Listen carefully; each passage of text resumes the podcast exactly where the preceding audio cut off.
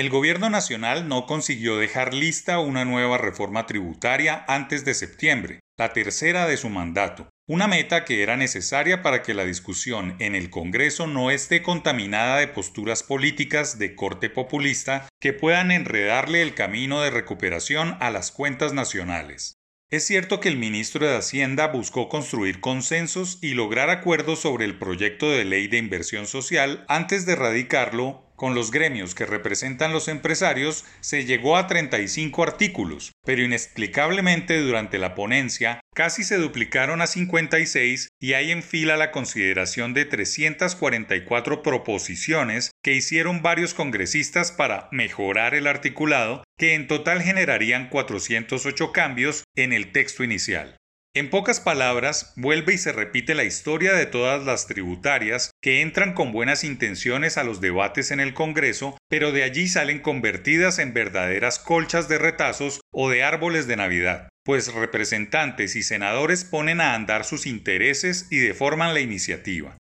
El problema es que muchos congresistas con esa postura, carente de tacto en la opinión pública, tientan la protesta social y pueden generar otra ola de vandalismo y bloqueos como los que se dieron el pasado mayo, cuando se presentó el primer intento y que terminó con la salida abrupta del equipo. Los empresarios, a través de los gremios de la producción, en particular de la ANDI, presentaron una contrarreforma tributaria bien intencionada y menos ambiciosa que cargaba con el grueso de la nueva cascada de impuestos. El objetivo del sector productivo no era distinto a ser solidarios con la situación del país y rechazar o aplazar las gabelas que les había otorgado el gobierno nacional de reducción de impuestos, aplazamientos de tributos y otros beneficios. El problema ahora es que se vuelva al mismo contexto de conflicto social que impactó negativamente el comportamiento del PIB de mayo y junio. Es cierto que la economía creció, pero los análisis esperaban que el primer semestre estuviera en dos dígitos y no en 8,8%, tal como lo reveló el DANE.